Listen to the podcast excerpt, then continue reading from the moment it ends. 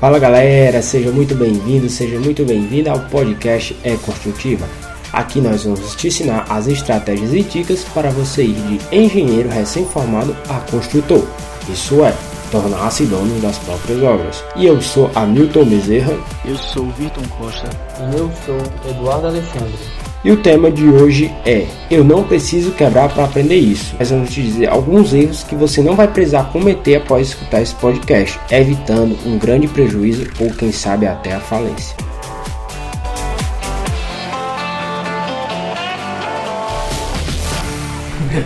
Noite, Vitor. Beleza, cara? Vitor, boa noite. Cara, a gente está para falar aqui sobre o tema. É, você não precisa quebrar para aprender isso. Você me passou 12 tópicos aí, né?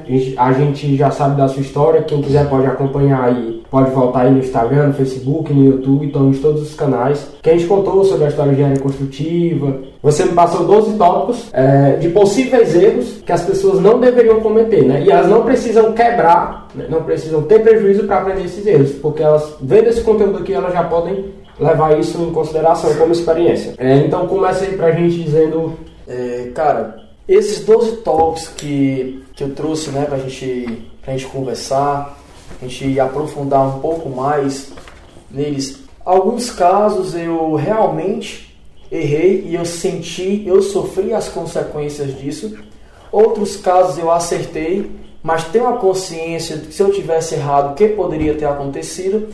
E alguns eu presenciei outras empresas fazendo e eu vi também que aconteceu, certo? Contratar apenas por indicação pode não ser a melhor solução. O que é que você quis dizer com isso? É, esse tópico em especial, inclusive já veio em primeiro lugar, porque foi uma situação na qual eu passei logo no início e acredito que muitos podem passar, certo? Quando você vai iniciar os serviços dentro da engenharia, como construtor, como empresa de engenharia, a primeira coisa que você precisa é formar a sua equipe. E logo, logo você pensa em indicação. Porque a indicação, ela traz uma certa confiança. Você vai confiar na pessoa mesmo sem a conhecer. Mas aí é onde mora o problema, Por quê? Quando você confia e você não, não, não cria etapas para você se relacionar com a pessoa e de fato conhecer a pessoa, é onde mora o perigo. Que a pessoa pode sim, na maioria dos casos, são bons profissionais, mas elas podem estar vindo com alguns vícios que não vai casar com o que você procura, com o que você quer para a sua empresa. Entendeu? Então, às vezes, o cara é um bom profissional, a pessoa que te indicou, indicou porque via que ele trabalhava bem, mas às vezes ela não o conheceu como pessoa, não teve tempo suficiente para entender como é que ela se comporta com outras pessoas, como é que ela se comporta dentro da empresa, com a gestão, com os seus superiores. Então, existe um risco. Então, não basta você ter indicação. Não que a indicação não seja bom. Indicação, sim, ainda é uma das melhores formas de você começar encontrando a sua equipe. Porém, você precisa criar, você precisa criar uma forma de selecionar aquela pessoa não só pela indicação. A indicação deve ser apenas o início do teu processo, entendeu? Até porque um bom processo de seleção, ela, a pessoa vai fazer aquela pessoa valorizar a tua empresa e não apenas a indicação, e não apenas um colega, ou conhecido ou amigo. E esse é o propósito, ela precisa valorizar a tua empresa e não a indicação. Então, apesar, apesar da indicação ser a melhor forma de iniciar, é, a pessoa deve ter um processo na sua empresa. Com certeza. Onde, para ver se aquele colaborador está alinhado com a cultura da empresa, está né? Alinhado com, com o perfil da empresa. Inclusive, eu passei por situações de profissionais muito bons é, eu, eu também pequei isso, pequei, é, contratei algumas pessoas é, apenas pela indicação, somente pela indicação, e, e eu tive a, a, a, infelicidade dessas pessoas rapidamente se transformarem é, após conseguir entrar. Né? Por quê? Porque, infelizmente, hoje, a carteira de trabalho ela dá uma segurança né, para o, o, o, o colaborador que ele acaba se confiando demais nela. Entendeu? O que acontece? Cheguei a contratar algumas pessoas que com pouco tempo se transformou, mas que demitir em alguns momentos saía mais caro do que manter. E aí fica um dilema, e esse dilema, certo? E esse dilema de demitir ou não também é uma, um dos erros, um dos erros que muitas pessoas cometem e que pode também fazer a empresa ter um grande prejuízo. Então, primeiro, você tem que saber contratar e após contratar, você também precisa saber demitir. Tanto no diálogo, na conversa, em como chegar, mas também no processo de demissão, estou falando agora de dinheiro, da parte burocrática. Entendeu? Que quando você trabalha com carteira assinada, estou focando mais agora para carteira assinada, porque quando você trabalha de forma autônoma, de forma é, sem vínculo empregatício, não tem muita burocracia. Você chega, conversa, não dá e pronto. Né? Apesar de que você também corre riscos. Uhum.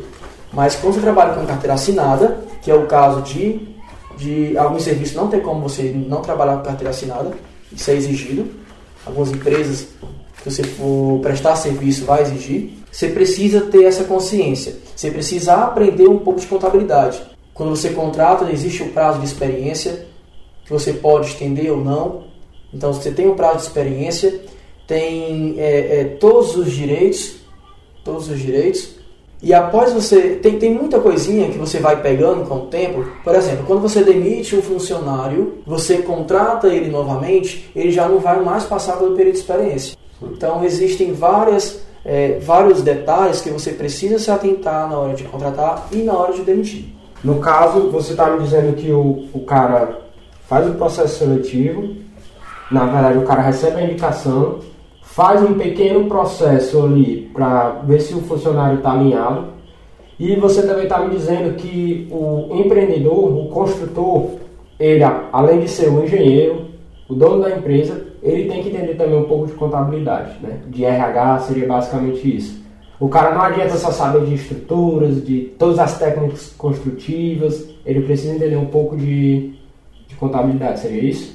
Ele precisa estar tá alinhado bem alinhado com o seu computador. Ele não precisa saber fazer todos os cálculos. Não precisa se especializar. Não precisa especializar. Mas ele precisa, ele precisa, é, ele, ele, ele precisa ter um bom relacionamento com o seu computador. Ele precisa estar tá alinhado com o computador e aprender um pouco. Nós temos que aprender um pouco todo dia. Né? Eu, particularmente, o que, que eu fiz? Eu me aproximei de, da, é, de uma forma da contabilidade na qual eu, eu, eu pedi algumas reuniões para realmente ter algumas aulas.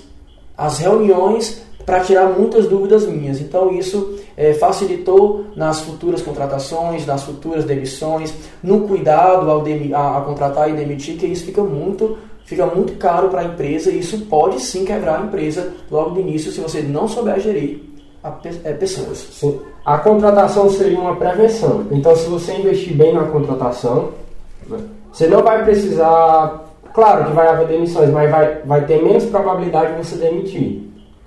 Não é simplesmente o cara, acho que às vezes o cara, sei lá, tá mal-humorado, não é simplesmente ele chegar no funcionário e tá demitido. Não é simplesmente olhar na cara do cara e tá demitido. Não.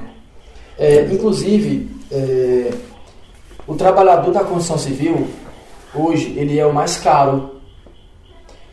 É, existe é, entre, entre empresários, existe uma conta muito básica, as pessoas falam que o trabalhador custa o dobro.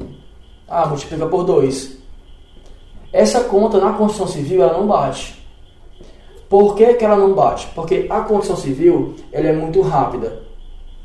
Então você, em média, um colaborador ele passa seis meses. Alguns passam menos, outros passam mais se você falar para pequeno poste, porque normalmente quando é construtora muito grande, tem muitas obras, ele sempre se mantém, né? Ele vai se manter. Mas para construtoras de pequeno e médio porte, pequeno, são porte, você.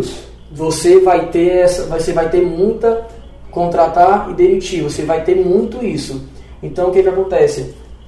Para a construção civil, existe um dado é, do CEBIC que fala que que não, você não basta multiplicar por você não basta multiplicar por 2, não chega só a 100%. Ele chega bem mais do que isso. Por quê? Porque como o, o prazo de trabalho deles, a média de tempo é curto comparado com outras profissões, comparado com outros tipos de empresa, então isso onera cada vez mais, tá?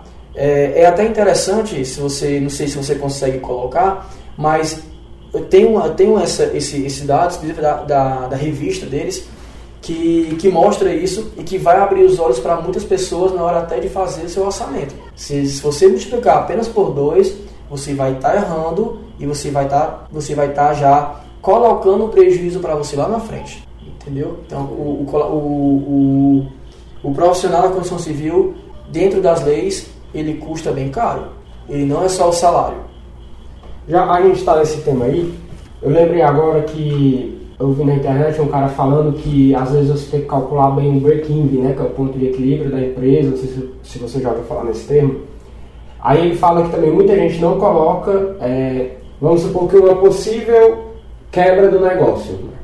Porque às vezes você, você não pode nem quebrar, porque como você tem que demitir, você não pode nem quebrar, porque você vai ter que. É, os custos trabalhistas para poder fazer as demissões e tudo mais. Né? Então, esse é um ponto muito, muito importante, porque você não pode nem falir se você não tiver uma reserva. Então, até para falir, você vai ter que ter a reserva para. Em uma outra conversa, nós até é, falamos de, um, de uma experiência minha, onde eu realmente eu, eu cheguei a fechar, né? fechar, não fechei a empresa, mas eu fechei um grande contrato justamente por isso.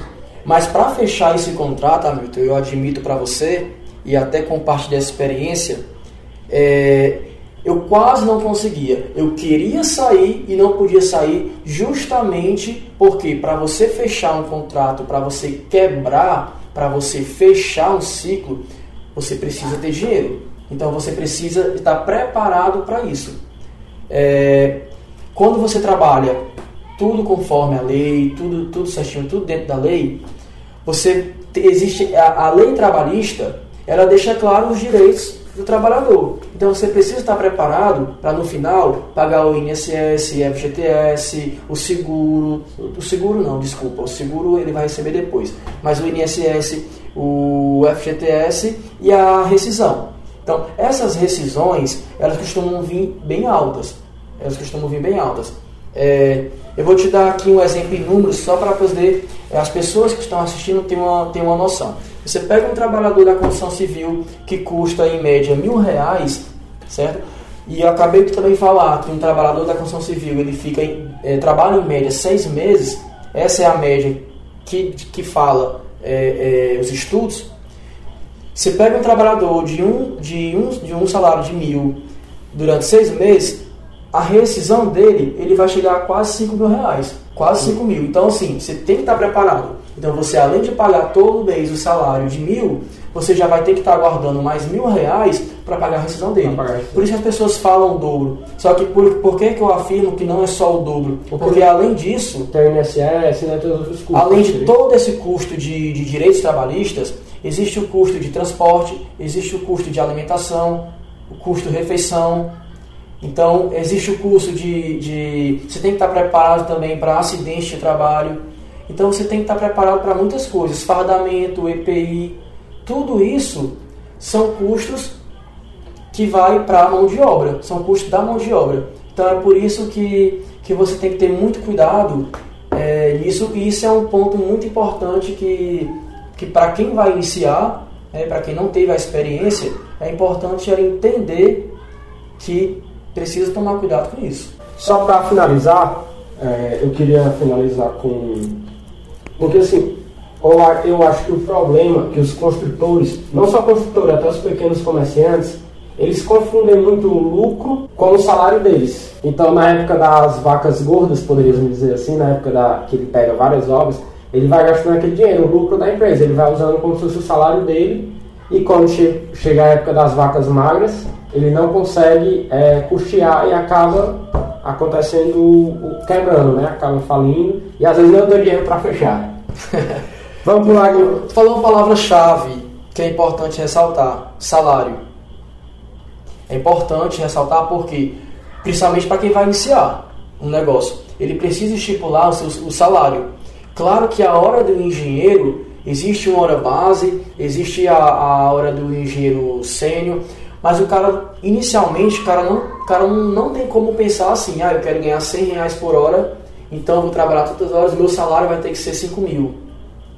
Ele tem que, ele tem que começar degrau por degrau. Então ele, tem, ele precisa separar o que é o salário dele, ele precisa viver, do que é empresa, certo? Então se hoje você está começando, se com 2 mil você consegue viver, então estipule seu salário 2 mil, viva com esse 2 mil e tire isso da despesa da tua empresa. Para quê? Para que o, o que sobrar e ainda não vai ser o lucro. Porque do que sobrar, você precisa, como a gente conversou agora, se preparar para o final. Você precisa se preparar para o final, se preparar para riscos, se preparar para investimentos, se preparar para ter um capital de emergência. Então você precisa saber gerir o caixa da empresa. Isso aí, eu acho que é o principal, na minha opinião, é o principal ponto que faz pequenas empresas, pequenas construtoras, é, pequenos negócios em geral quebrarem. Porque é outra habilidade que, que o engenheiro, né, que vai engenheiro recém-formado, estudante que quer começar com sua própria construtora, é outra habilidade que ele tem que ter. Ele tem que saber da engenharia, ele tem que saber da contabilidade básico e tem que saber da, é, poderíamos dizer, um pouco de educação financeira, né? aí você vai, é, aí você vai colocando lá nos dedos, é muita coisa, é muita Sim. habilidade que o engenheiro civil precisa, precisa aprender. Isso, principalmente quando, é, quando ele está iniciando, porque ele não tem como contratar uma pessoa para cada, para cada carro, né? Poderíamos dizer assim. Ah, né, para final, vamos para o segundo tópico tu colocou aqui que nem todo serviço vale a pena. Antes de tu começar, eu vejo que o cara quando tá começando, às vezes o cara quer começar com um autônomo, o cara quer pegar tudo, né? Todo, todo tipo de serviço. Tem até um caso aí, o cara que começou pegando instalação de, de energia, né? De poste. É um conhecido nosso aí, né? Ele tava naquele verbo lá de ganhar dinheiro e tem, tem muitos que, casos. Que, tem que tem que ver se o que você está pegando está alinhado com o que você realmente busca, né? Ou se pelo menos é, não vai te afetar. Se não vai te afetar, tudo bem, mas você precisa fazer uma análise antes de pegar um serviço. Sim, eu posso citar o caso do é, vai sexta-feira agora, é, 7 e 7, vai ter uma entrevista com Jorge, ele é da construtora Martins Araújo. A gente vai fazer uma live lá com ele, bate-papo. Eu creio que quando o vídeo sair, já vai ter acontecido a live, mas como aqui a gente está no podcast também, então a galera vai poder assistir sexta-feira. Sexta-feira, agora é dia 19, certo? Às 7 7 com Jorge, da construtora Martins Araújo. E por que eu estou falando isso? Porque ele é focado em, em, residências de alto padrão. Eu não sei se exatamente é somente no Alphaville, mas eu estou usando aqui como referência, beleza? Ele faz aqueles casos padrão Alphaville, poderíamos dizer assim, aquelas casas lá bonitas e tudo. Não sei se valeria a pena ele, por exemplo, é, construir um terreno numa comunidade onde vai ser uma casa de 200 mil reais. Provavelmente ele nem vai querer pegar serviço, porque ele é o bichão, é. Não, eu acho que porque não faz sentido para ele, porque a empresa dele trabalha somente com alto padrão.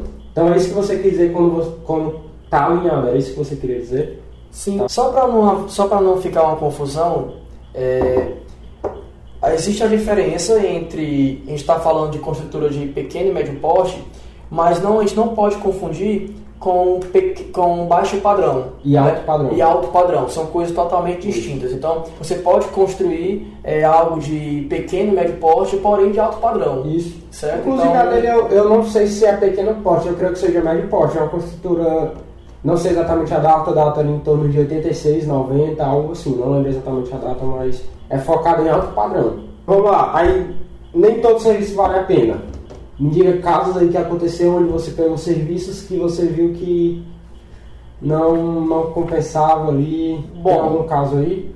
Vou colocar um caso que eu realmente, eu tô lembrando agora que eu coloquei para não pegar, certo? É, chegou um serviço, chegou um serviço para mim para refazer toda a instalação, toda a instalação de iluminação externa de um condomínio.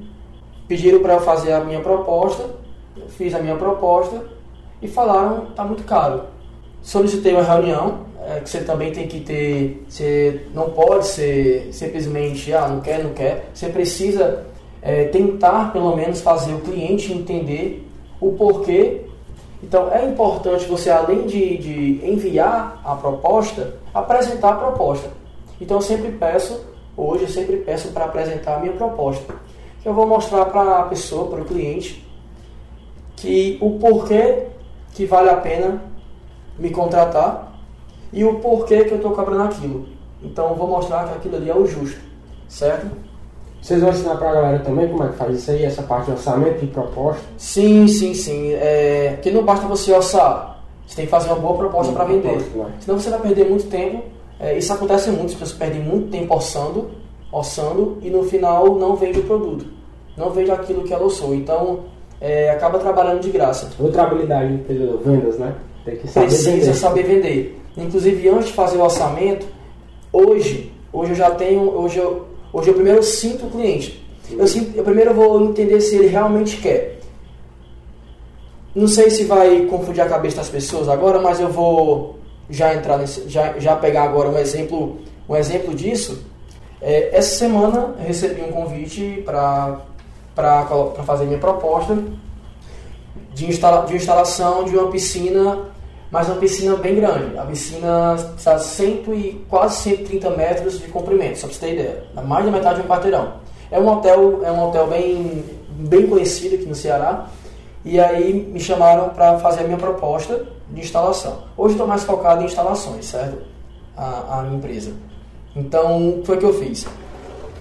Então, bati primeiro, cara, vamos, vamos, vamos se reunir, se tem um tempinho pra gente conversar. Ah, tenho sim, marquei essa conversa. E aí eu questionei, como é que tá o serviço lá hoje? Não, o serviço tá, já tem gente trabalhando, tá fazendo escavação. Qual é o teu prazo? Você pretende começar quando? Pretende finalizar quando? Não, é urgente, quero começar agora, terminar o mais rápido possível. Estou te perguntando porque quanto mais rápido for, maior precisa ser a equipe e isso pode mudar também meu orçamento. Tá bom? Não, tudo bem, Victor. Me diz uma coisa, você me falou que tem uma equipe trabalhando já, é, já na tua obra, certo? Certo.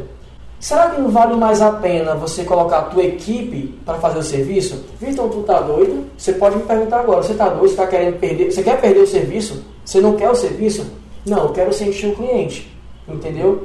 Porque aquele cliente, ele pode estar só querendo saber o meu preço para fazer uma comparação, no final não, não vai pegar a minha equipe e vai fazer com ele. É tipo aquele cara que vai comprar roupa e diz, volte já, nunca mais volta, né? Então, então primeiro eu sinto o cliente, entendeu? Você, não já, você tem uma equipe, essa equipe não, não faria esse serviço? Não, Victor, na verdade eu tenho uma equipe, essa foi a resposta, eu tenho uma equipe, mas a minha equipe é não especializada em instalações. Vou te mandar o projeto, se você ver o projeto tem bombas, tem quadro, tem trabalho com PPR, trabalho com, com isso, e a minha equipe ela não tem essa, essa, essa expertise nessa área. E eu já sei que a sua equipe tem, eu sei que você já fez serviços parecidos, por isso eu estou te procurando. Ah, então tudo bem. Então a partir desse momento, eu sento, estudo todo o projeto, faço o orçamento e aí eu faço a minha proposta. A minha proposta está pronta? Tá. Inclusive eu terminei ela hoje, mas eu ainda vou apresentá-la. Term... Cara, terminei aqui sua proposta, já estou com ela nas mãos, já está pronta. Queria, queria, te, queria, queria marcar com você um horário para a gente conversar sobre ela. Certo? Então, é, inclusive amanhã eu vou estar apresentando essa proposta e aí eu vou explicar como foi que eu cheguei nisso, certo? Inclusive, eu, inclusive hoje eu não tenho mais é, o hábito de colocar, o pessoal chama de gordura, faz uma proposta, coloca 10 mil reais a mais para dar de desconto. Já, já aconteceu de, de eu perder propostas por colocar essa gordura. Então, essa não é, isso é uma maneira errada que as pessoas aprendem de fazer orçamento, de elaborar proposta. Aprendem a maneira errada e isso vai se espalhando.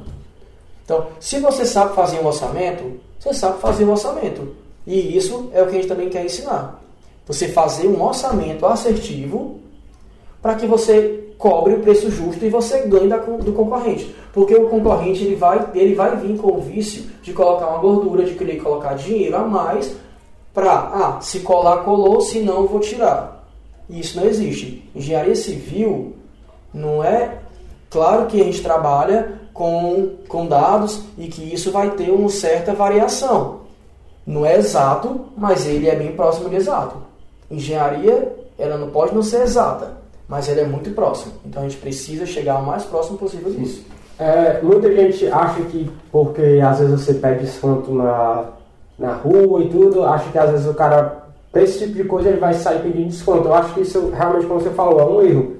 Eu também já, já quase perdi um serviço, na verdade eu não tinha perdido. Apesar de eu não estar formado, é, eu fiz parceria né, com, com outros engenheiros e eu disse, ó, oh, cara, tem um serviço aqui pra gente, a gente vai fazer X, eu vou ajudar vocês e eu quero minha parte, né? No caso, questão do, das parcerias do network que a gente já conversou. E eu já pe quase perdi um serviço porque eu estava elaborando orçamento e o engenheiro ia revisar e justamente eu coloquei esse, esse adicional e ficou muito caro. Porque a ideia era, não, eu vou, eu vou apresentar aqui para ele 50 mil e vou dizer que vou fazer por 40. Só que na hora que eu apresento 50, tipo, o cara se assusta. Não era esse valor, era um valor bem mais alto. O cara se assusta. Aí ele, não, mas eu vou pensar aqui, eu já vi que ele ia deixar para depois. Ah, não, mas depois faz o seguinte, eu vou revisar aqui, talvez eu tenha errado alguma coisa. Eu falei isso, né, e eu revisei lá, diminuiu o preço e ele fechou depois, na segunda, na segunda reunião. Que bom que você pegou o serviço. Tu perdeu, não Mas, foi? perdi. Mas até quando a gente é, vai.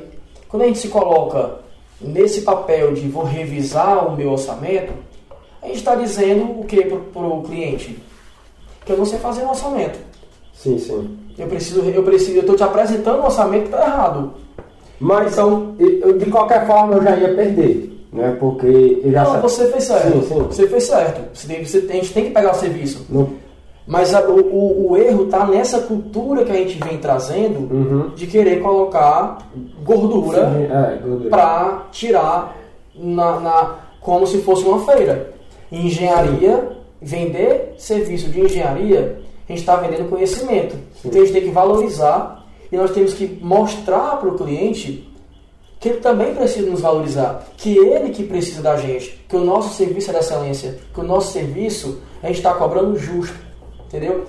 Vou, vou dizer os valores agora desse caso. É, esse, esse aí o serviço, esse serviço que eu perdi na época era a reforma, era dentro, de um, dentro do shopping, onde eu ia fazer a troca e a adaptação de, de todo o banheiro é, acessível. Então eu ia, trocar as portas, ia colocar as barras, ia trocar o, o, o vaso, eu ia fazer o banheiro, é, tornar o banheiro de acessibilidade.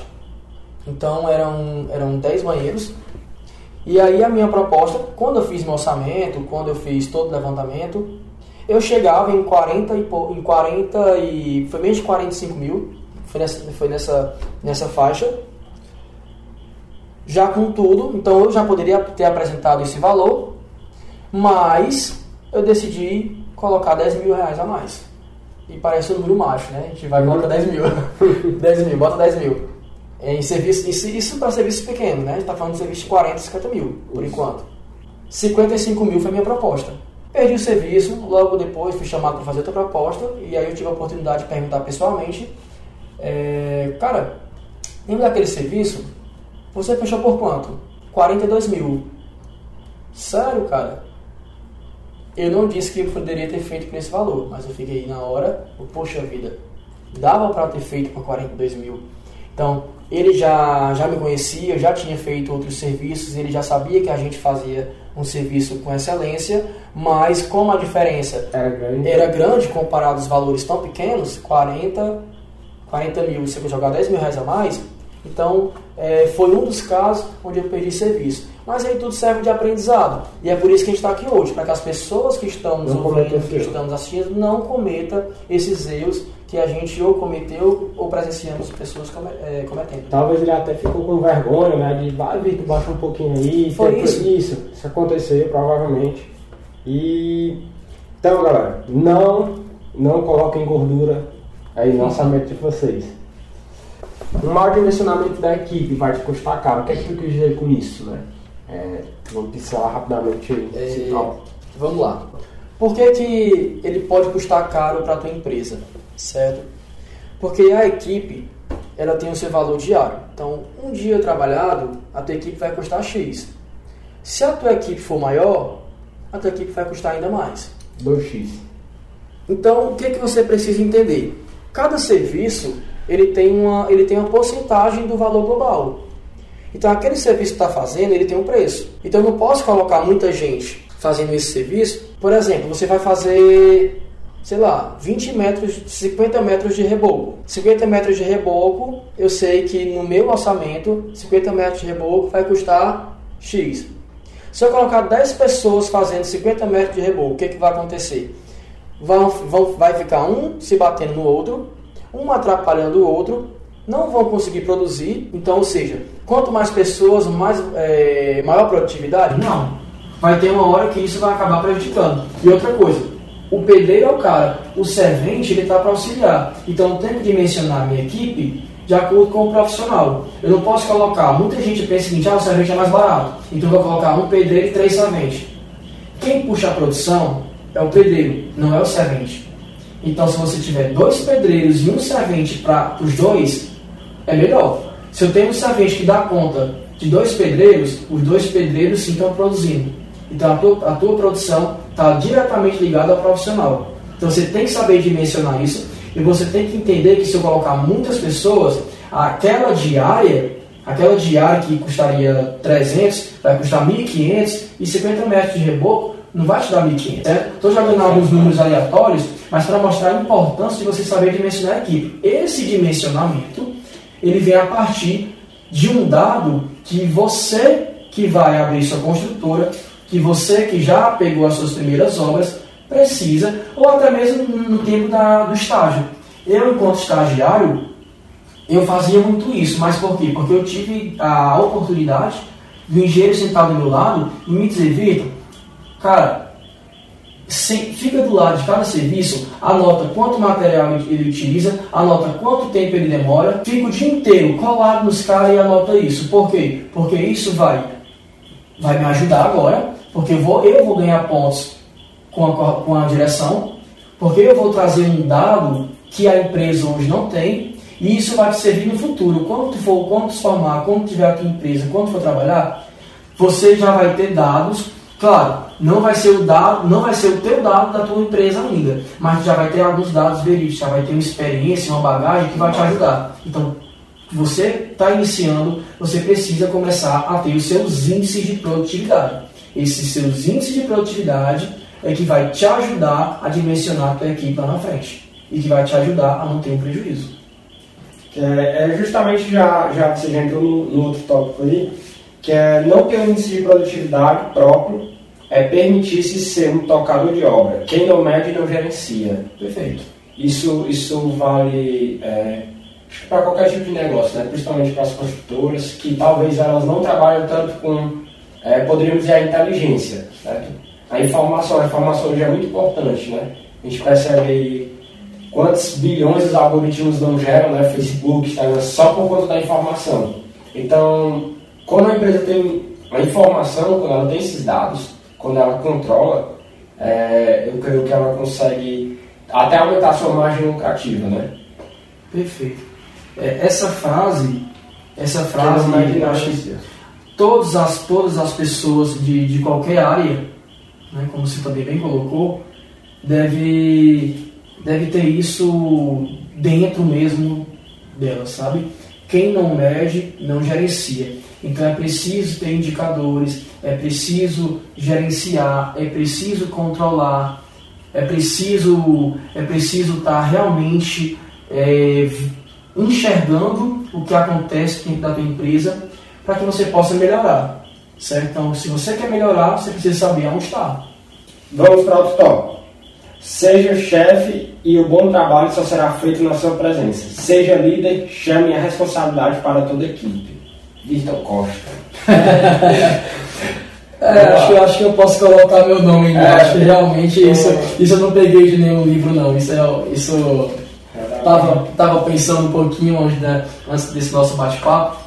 E, de fato, quando você é chefe, é, as pessoas as pessoas vão fazer o que você quer, o que você manda, é, porque tem que fazer. Então, na sua frente, eles vão fazer tudo aquilo que tem que fazer. Mas quando você traz, você não, você não conseguiu você não consegue fazer aquele colaborador entender a responsabilidade, é, o porquê daquilo que ele está fazendo. Então isso está fazendo por causa de ti, porque tu está mandando. E não está fazendo porque ele entende a importância daquele serviço. Então o ideal não é ser chefe, é você ser um líder. Isso é muito falado dentro das obras, porém pouco feito. Certo?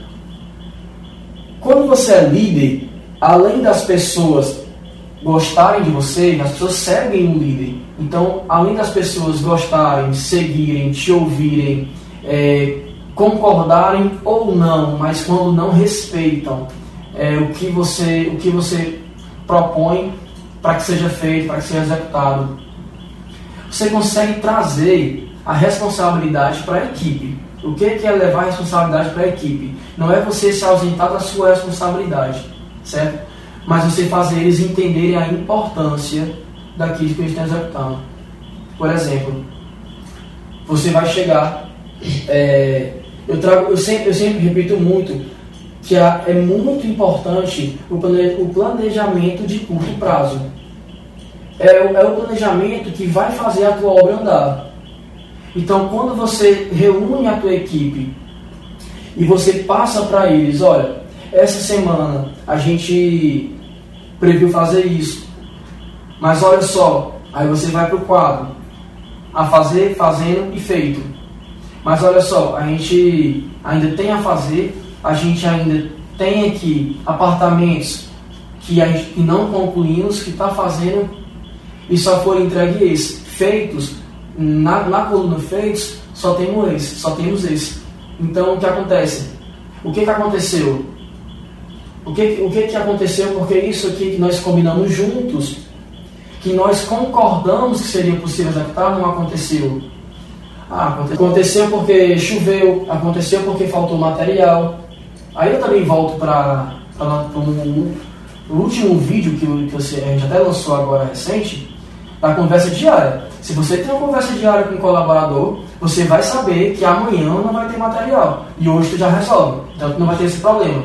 Mas quando você não faz isso, você está se permitindo acontecer de uma semana, pelo menos você deixou apenas uma semana. Por isso é tão importante o curto prazo. Curto prazo em obras de pequeno e médio porte, eu faço uma semana. Não, uma semana é lei? É padrão? Não. Conforme você achar melhor. Mas uma semana para pequeno e médio porte é o ideal. Então você chama a responsabilidade. Pessoal, é, realmente é, falhamos, falhamos. Trago nós, falhamos, faltou material. É, muitas pessoas faltaram prejudicando a equipe. Pois vamos combinar o seguinte: vamos, próxima semana, se correr tudo bem, se não faltar material, se todo mundo estiver aqui na obra. Pessoal, próxima semana, junta todo mundo Alguém, alguém tem algum compromisso, vai no médico, vai precisar de algum problema pessoal. É, claro que existem imprevistos de pessoas estarem doentes, mas algumas, algumas, às vezes a pessoa está esperando o último momento para te avisar que vai faltar. Então já, já pode questionar. Já, já se, se tem algum. Alguém, alguém já tem algum, a, algum, algum dia que não vai poder estar na obra, já passa para a gente. Tá grávida, tem que fazer um exame, alguma coisa assim do tipo. Eles né? sabem. Muitas vezes eles sabem, mas deixam para a última hora, Sim. até por medo. Sim. Porque quando é chefe, né? O cara, nesse caso, até que faltar material. A culpa normalmente vai ser do líder, porque ele que deixou faltar material, o cara não vai poder ir lá e comprar. Então, o engenheiro chefe, né? O construtor-chefe, por exemplo, vai chegar na obra, por que tu não fez isso aqui? Aí o cara vai dizer, é, falta material. Aí ele vai chegar, e porque tu não mandou comprar, que, ele vai querer sempre estar julgando o, o pedreiro, o servente ou algo assim do tipo, né? Ele não vai colocar a culpa nele. O chefe. O chefe. o líder. E o líder. Falhamos. Nós falhamos essa semana. Isso. Vamos resolver para vamos resolver para a próxima semana? Agora a gente vai a fazer um acompanhamento diário da obra, do jeito que o, o Vitor ensinou lá no Engenharia Construtiva, né? Se fizer, se fizer o passo a passo da, da forma que a gente está ensinando, isso não vai acontecer. Isso não vai acontecer. Então a tendência é a tua produtividade, é o teu engajamento, é a equipe, é tudo isso é, se tornar e, e, fluir. Realmente o serviço começar a fluir e você controlar e gerenciar, controlar e gerenciar. A negócio vai andar.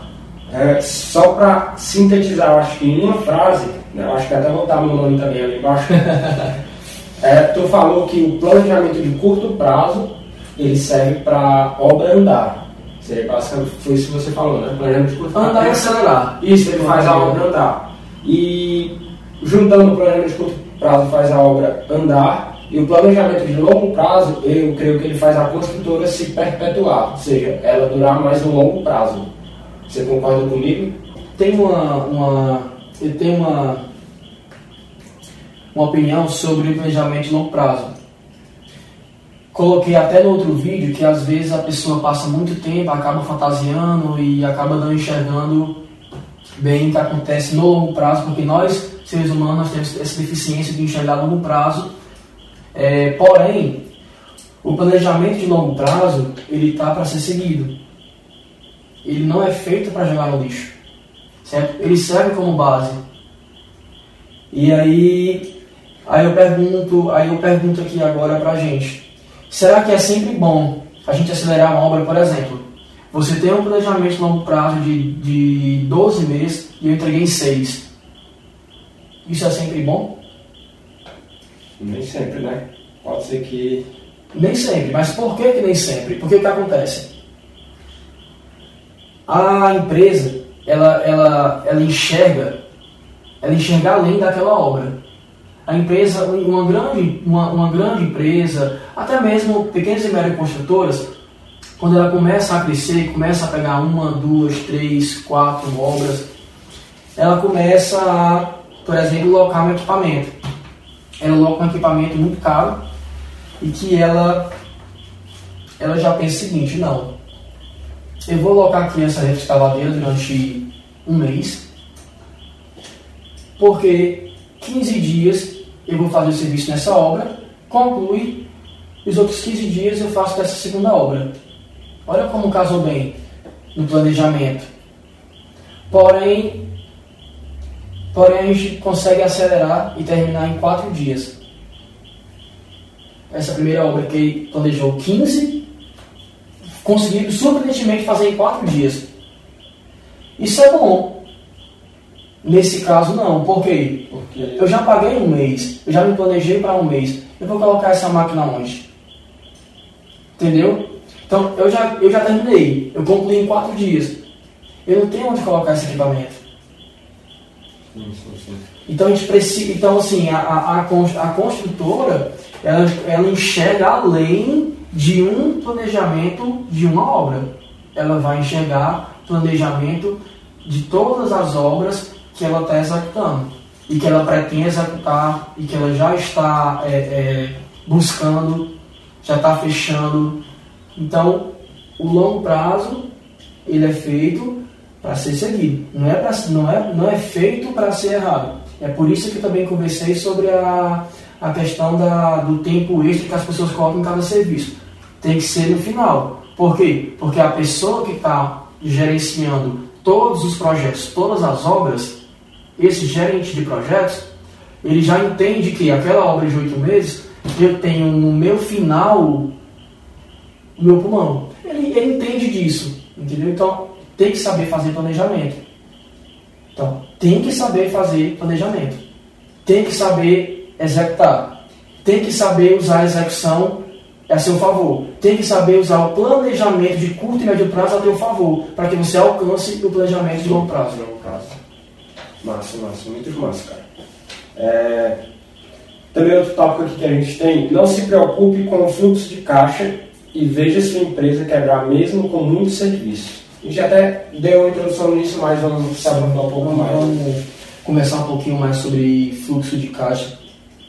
A gente vai ter é, uma live aí sobre esse tema, creio que seja na próxima semana, depois do dia 20. A galera acompanha aí.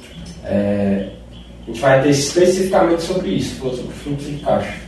É bom, esse tema é muito importante porque, assim, é, eu já. Foi um outro caso também de eu recusar uma outra obra. Você é doido, né? Recusando, uh, recusando uma obra, recusando uma obra, recusando uma obra. Mas já aconteceu também de eu recusar uma obra grande por fluxo de caixa, certo? É, o que, que aconteceu? É, eu estava executando já uma obra de grande porte e, e todo e todo o meu financeiro já estava direcionado para essa obra. Chegou num ponto que eu estava, estava com, com tantas pessoas trabalhando, a minha folha já estava tão alta que eu não conseguia mais. É, que se eu colocasse uma outra obra ao mesmo tempo, eu não ia conseguir pagar todo mundo. Por quê? Porque pelo menos nessa modalidade que eu vinha trabalhando era por medição e eu tinha um prazo para receber aquele que eu, que eu executava. Então, para pegar mais uma obra ao mesmo tempo, eu ia precisar ter caixa para executar e receber só depois de um certo tempo. E eu não tinha. Eu tinha dinheiro sobrando? Tinha. Mas não era sobrando. E é isso que as pessoas têm que enxergar no fluxo de caixa. Não era sobrando. Eu tinha dinheiro que ia chegar férias, ia chegar décimo terceiro, e aí eu ia precisar. Eu tinha dinheiro, mas eu ia precisar alocar um, um equipamento. Então tudo isso você já precisa enxergar para que você entenda que aquele dinheiro você vai utilizar. Aquele dinheiro vai ser utilizado para isso, para isso e para isso. Se eu, se eu pego a outra obra, se eu pago a mão de obra dessa outra, não vou receber a tempo de conseguir injetar nessa primeira.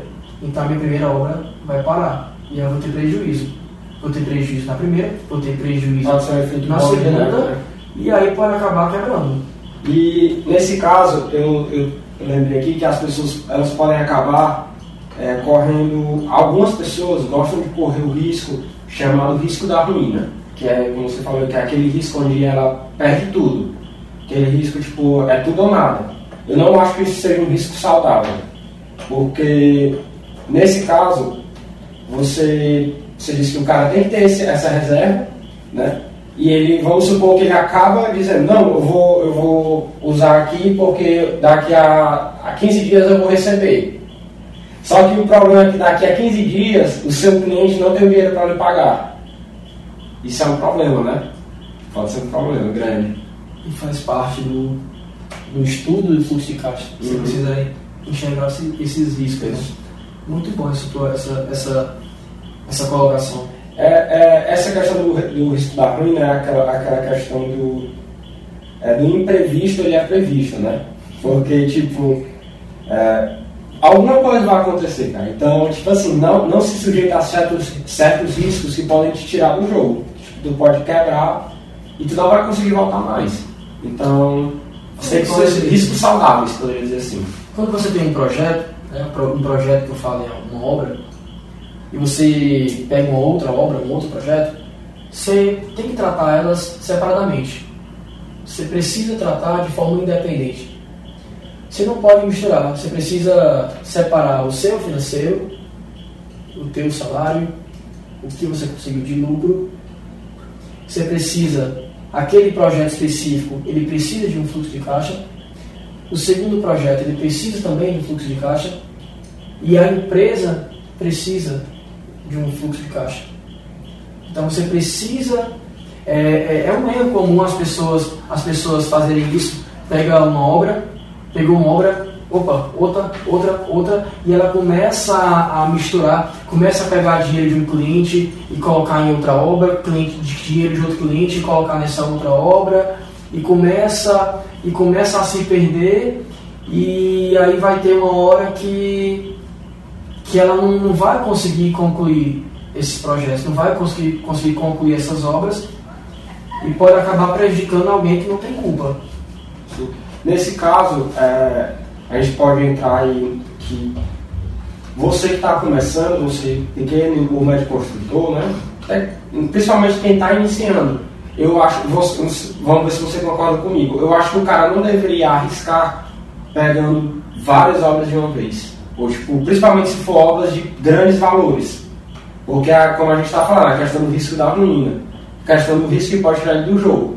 Tipo, se o cara o cara não tem nada de fluxo de caixa, o cara não tem nada, nada. Aí o cara vai pegar uma obra de 5 milhões. Se der alguma, alguma zica lá, e como é que o cara vai continuar? Tipo, é, ele provavelmente vai sofrer processos, vai perder até as coisas pessoais dele e tudo mais.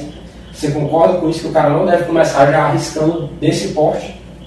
Assim, é, se a pessoa começar se arriscando, eu concordo que ela não deve começar nesse formato. Mas uma outra coisa que a gente vai trazer são formas de iniciar obras, até de valores consideráveis, porém de forma inteligente.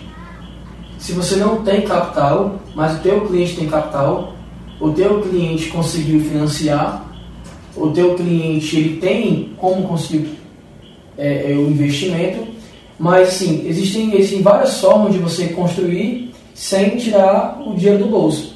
Né? Então, é, a gente vai trazer também, a gente vai trazer essas formas de captação, essas formas de fechar contrato, de esse, essa parte de fechar contrato é muito importante.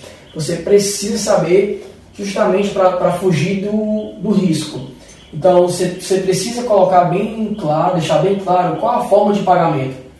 Porque se você faz uma forma de pagamento de 50 de início e 50 final, que é o que mais rola, 50 de início, 50 final. Mas será que você pegando 50 do início, você vai entregar a obra toda? E vai, vai aguentar até o final? Talvez não. Então por que você negocia com o teu cliente? Olha, você me dá X% no início e a cada. É, inclusive o Eduardo ele fez, ele fez nesse formato com o cliente dele.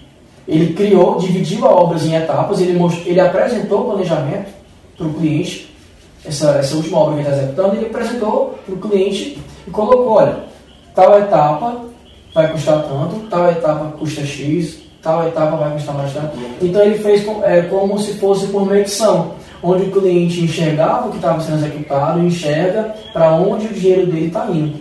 Agora, é claro que quando você coloca o valor para cada etapa, você está colocando também o teu lucro. Você está colocando o valor que você vai executar e também o teu lucro. Então, se você consegue fazer a etapa mensal, você não vai conseguir fazer exato, exato, mas mensal, então a cada mês tu já, tu já consegue ter um parâmetro se tu está indo no caminho que você traçou no teu planejamento. Isso. Ele me falou dessa metodologia que ele estava trabalhando, é bem legal, tanto para ele, né, que já não tinha o aporte inicial, que é uma das objeções que deve ser só ganha dinheiro quem tem dinheiro, para começar eu tenho que começar com muito.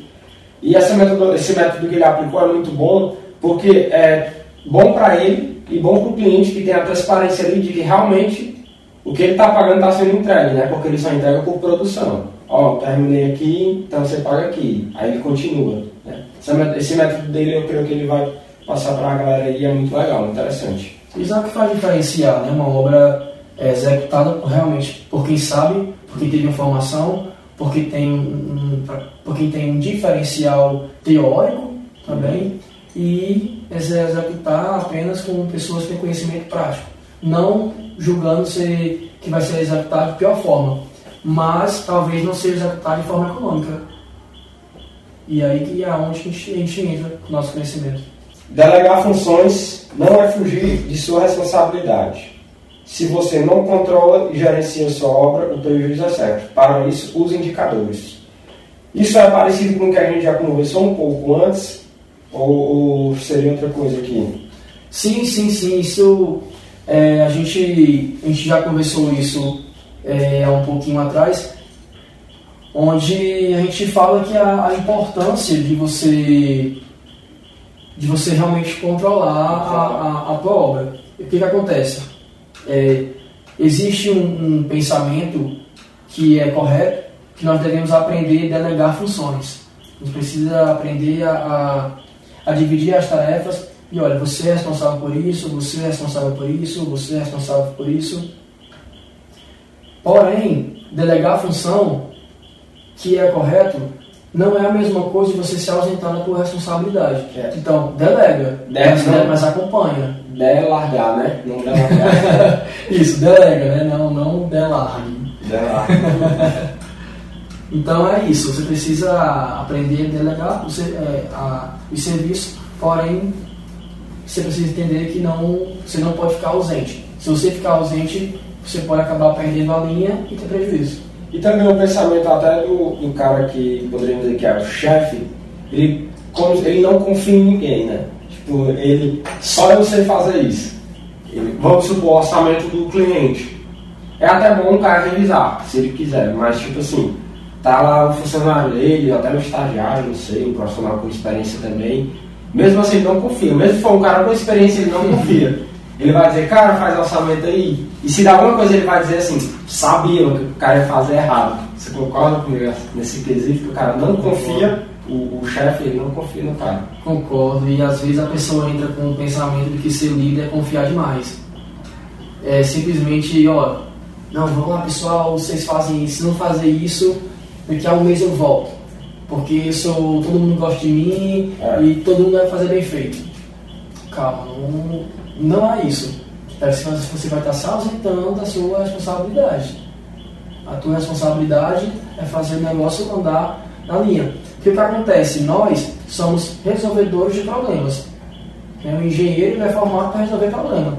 Tanto que durante a nossa graduação a gente faz milhões de exercícios. Lista de exercício, lista exercício, lista exercício. Aquilo ali não é nada mais, nada menos, não é para a gente decorar, não é para a gente. Ah, porque, ah, porque eu não vou utilizar isso, por que, que eu preciso aprender cálculo, por que, que eu preciso aprender física? O cálculo vai abrir a tua mente a resolver problemas que você precisa sair do, do, do daquela linha reta, você precisa você precisa Ver parar, outras possibilidades. você outras visões, outras possibilidades. Inclusive, tem estudo cálculo 1, a, o início do cálculo 1, quando a gente aprende limites, ele é incrível. A, a, o cálculo 1, eu logo quando conheci, eu me apaixonei, porque é algo que você precisa, poxa, para cancelar, eu preciso enxergar que eu tenho que trocar é, isso por, por essa sequência de, de, de produto e aqui vai cancelar vai dar um, vai dar, sabe? Então, esse, esse pensamento, você sair da, da de dentro da caixa, é o que é, é para onde a gente é formado. Então, a, na física, na física do mesmo jeito, você conseguir ir lendo o enunciado, você conseguir enxergar um problema, conseguir entender, interpretar para poder resolver. Então, a nossa formação é essa, porque nós somos para resolver problemas. Então, você não pode se ausentar, por quê? Porque você precisa se antecipar, você precisa enxergar, e para enxergar você tem que estar dentro, você precisa enxergar o problema antes que aconteça, e se acontecer, você precisa estar lá para resolver o mais rápido possível. Porque se você não resolve o mais rápido possível, você deixa ali um, dois, três dias, uma semana, cada dia vale dinheiro.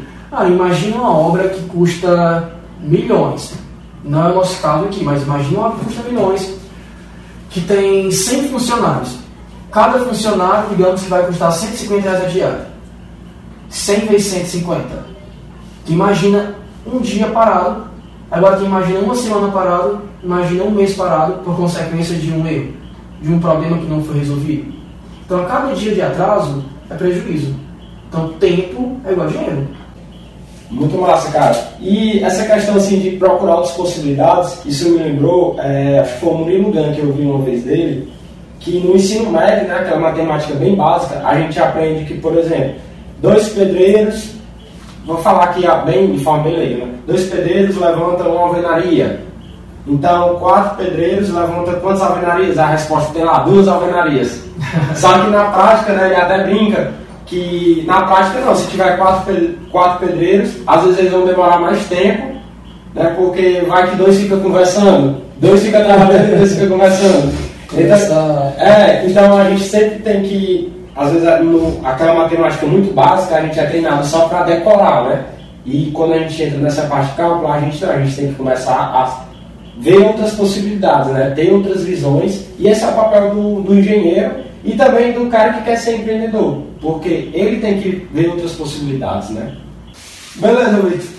É, a gente viu aqui né, vários tópicos eu estava até pensando aqui que vocês depois podem produzir, nessa, vocês vão ter uma série de lives, né? Para poder apresentando os passos que o cara precisa ter para poder essa jornada de construir a própria empresa, né? A própria construtora de pequeno ou médio porte. E eu creio que esse conteúdo de hoje vai colaborar muito com essa galera, porque são coisas que o cara não precisa quebrar para aprender, né? Então, é, esses tópicos que a gente trouxe aqui são tópicos de experiências vivenciadas por pessoas que quebraram, por pessoas que tiveram prejuízo, às vezes nem quebraram, só tiveram um grande prejuízo, é, mas aprenderam com a prática. Então, assim, quando você aprende com o erro de outra pessoa é muito melhor, sai mais barato. Né? Verdade. É, grande parte desse, desses aprendizados, grande parte desse, é, dessa nossa conversa veio de experiências próprias. Eu, eu particularmente, né, como a gente falou logo no início, eu, tive um grande prejuízo, já tive um grande prejuízo e esse e o que eu passei, eu quero passar para as pessoas para que elas não passem, certo? Então esse esse é o nosso propósito. A engenharia construtiva hoje ela está trazendo um pouco da nossa bagagem, um pouco da nossa experiência, o que nós passamos e ao mesmo tempo trazendo especialistas, que é o que nós, que essa série de lives que a gente comentou agora, é, vão ser feitos, boa parte com especialistas da área, que vão abordar é, de forma cada vez mais profunda cada, cada tópico desse que a gente, que a gente abordou, certo? Então, de fato, o que hoje a gente está querendo trazer aqui é que você não precisa perder dinheiro, não precisa quebrar, não precisa começar da maneira errada. Perder tempo também, perder é muito valioso. Para iniciar. Então você pode se iniciar é, já tendo a experiência que nós tivemos. Isso. E tendo o conhecimento, a expertise que outras pessoas vão trazer para que você não erre. Cara, e na, na reunião que a gente teve né, para conversar sobre os especialistas, vai vir galera boa aí, viu? Acho que a galera vai gostar. Vai, cara. Vai. Tem muita, muita gente boa que, graças a Deus, assim, vem para somar, que já está com a engenharia construtiva há um tempo. A gente já fez muitos cursos presenciais aqui, aqui no Ceará. Você já, já, já conheceu o nosso trabalho. E tem aqui, aqui em Fortaleza, é, é incrível como a engenharia civil ela cresceu de uma forma que hoje são diversas faculdades, diversas universidades, diversos profissionais, tem muita gente gabaritada, então é, muita gente boa mesmo, que você não precisa ir tão longe é, para você conseguir ter esse, esse contato presencial, que era o que a gente fazia.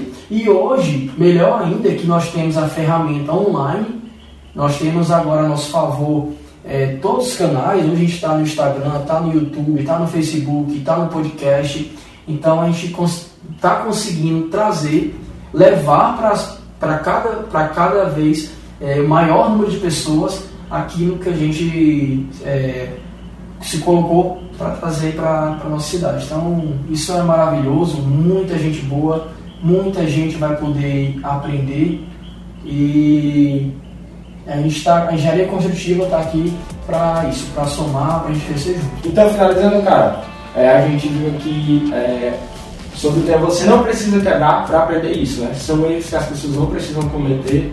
E é isso, né, cara? Valeu. Valeu, Valeu, cara. Então, vamos lá.